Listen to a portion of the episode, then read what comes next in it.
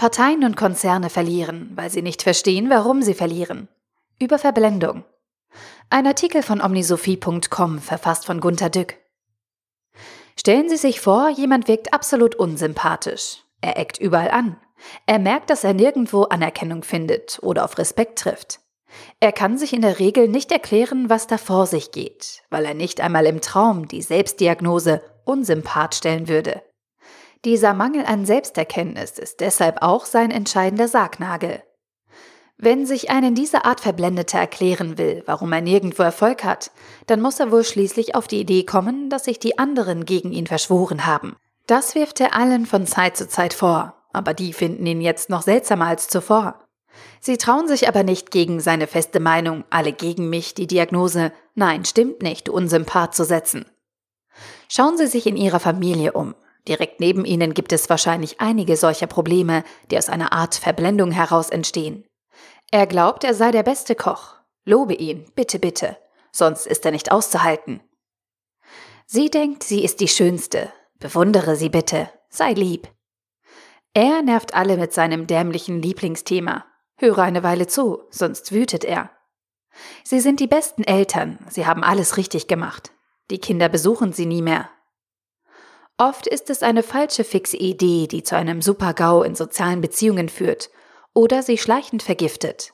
Haben Sie selbst eine solche fixe Idee? Blöde Frage.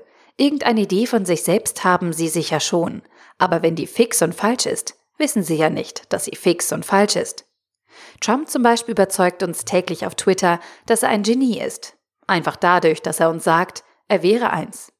Fixe falsche Ideen erkennt man dadurch, dass sie viel Marketing brauchen, damit andere auch darauf kommen. Die Volksparteien lecken sich gerade ihre Wunden, weil sie bei der Europawahl herbe Verluste erlitten. Sie haben im Vorfeld unverzeihlich schrecklich ausgesehen. Die Probleme türmen sich. Wohnungen sind zu teuer, Renten reichen nicht. Das Verkehrschaos macht Sorge. Fast alle Infrastrukturen sind marode. Der Wirtschaft drohen magere Jahre. Greta Thunberg streikt während der Schulzeit. Der YouTuber Rezo verunsichert durch ein Video.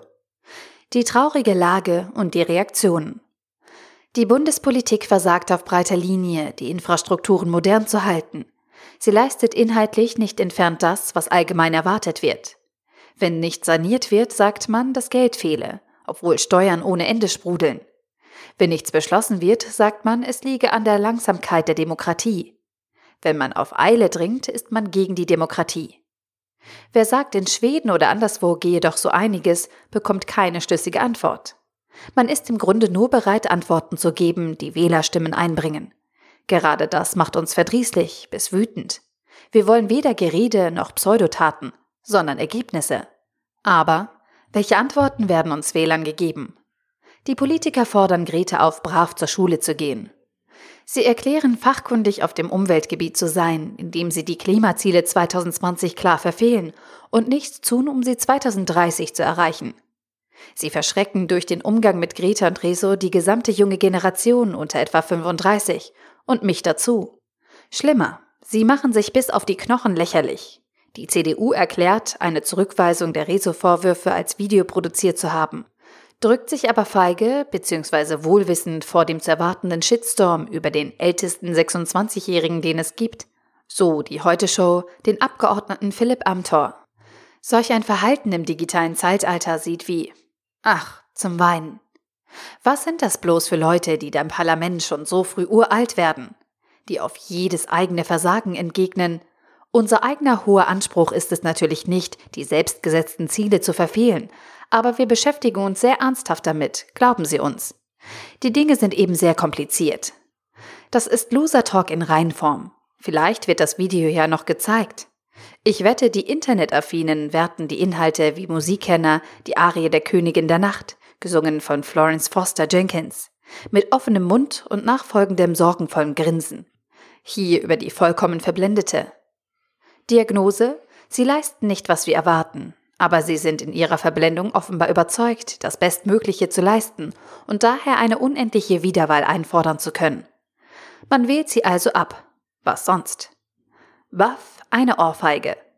Jetzt fragen sich die Verblendeten, warum sie abgewählt wurden und warum sie bei den Jüngeren wie ein Unsympath rüberkommen. Sie finden sofort schnelle Antworten. Die Grünen haben die Umweltangst so hochlohend angeschürt, dass sie die von uns thematisierte Flüchtlingsangst übertroffen und in den Hintergrund vertrieben hat. Oder Amtor, CDU, der so jung und dabei so irre korrekt gekleidet ist, dass YouTuber staunend lachen und ihn wie ein Zootier anschauen. Wir beschäftigen uns seit 70 Jahren mit dem Umweltschutz. So fast wortgleich im ARD-Video auf YouTube, womit er den Vorwurf der Klimazielverfehlung durch Rezo subjektiv offenbar vollkommen entkräftet. Es ist total in Ordnung, wenn Amtor ist, wie er ist, aber der schreckliche Missgriff der CDU ist, ihn in dieser Form YouTubern entgegenzusetzen. Dieser Missgriff beschert ihm einen Platz in der Heute-Show. Den bekommt nicht er selbst. Tendenz, man hat die Wahl verloren, weil der Gegner in den Wochen vor der Wahl einen besseren Rummel veranstaltet hat. Ist das schon alles? Nein, es kann auch an der Parteiführung liegen, die könnte man schnell mal wieder ersetzen, damit es wieder Posten für andere geben kann. Hey, das machen wir in der Bundesliga auch so. Es ist nicht so leicht für Verblendete. Die Volksparteien müssen ja für alle Menschen stehen und sich gleichzeitig von allen anderen Parteien abgrenzen und ihr Profil schärfen und alle Themen in einer Weise besetzen, dass ihre Antworten dazu immer richtig sind und der Bildzeitung gefallen. Am besten man gründet eine Arbeitsgruppe, die herausfindet, wofür die Partei eigentlich steht das eben wissen die Volksparteien nicht, denn sie sind verblendet und glauben es zu wissen. Sie stehen für das, wofür sie immer standen. Und das so selbstverständlich, dass sich das, wofür sie stehen, eigentlich gar nicht mehr formulieren lässt. Oder sie sind in der jeweiligen Partei, weil, ja, weil die irgendwie früher mal zu ihnen passte. Die Verblendeten sind aber alt geworden, haben ihre Vitalität eingebüßt, haben nun allerlei Altersleiden und glauben unerschütterlich, immer noch Familienoberhaupt über diejenigen zu sein, von denen inzwischen schon längere Zeit gepflegt werden. Dies soll keine Abrechnung mit der Politik sein, denken Sie das nicht. Ich will das Phänomen der Verblendung klar machen. Die anderen Parteien verstehen offenbar nicht, warum man Grün wählt. Eben nicht einfach ausschließlich wegen der Umwelt. Es ist eine generelle Abwendung vom Unsympathen, oder von alberner Politik, wie Scheuers Fahrradhelmwerbung It looks like shit, but it saves my job. Ich blicke besorgt auf den Titel meines Beitrags. Da steht etwas von Konzernen. Soll ich das jetzt auch noch ausbreiten? Die Verblendung im DAX? Da wirbt die Dieselgemeinde um uns, damit nicht so schnell autonome Autos ans Steuer kommen. Da empfinden sich deutsche Banken als Nabel der Welt. Da verbessern global aufgestellte Chemiekonzerne die Artenvielfalt. Neuerdings gibt es sogar hier in den sonst stereotyp abknickend huldigenden Hauptversammlungen Zoff über den unsympathen Konzern. Aber auch die auf der Empore in der HV sind oft verblendet. Irgendwie wird da oben, wo immer, die Lage nicht verstanden. Die Berater profitieren, sie bestätigen ihnen gegen viel Geld, sie würden ihre Kunden oder ihre Wähler nicht verstehen. Daher müsse, so Berater gegen Honorar, der Kunde bzw. der Wähler in den Mittelpunkt des eigenen Interesses gestellt werden. Oh, so einfach ist es nicht. Das ist das Problem nicht.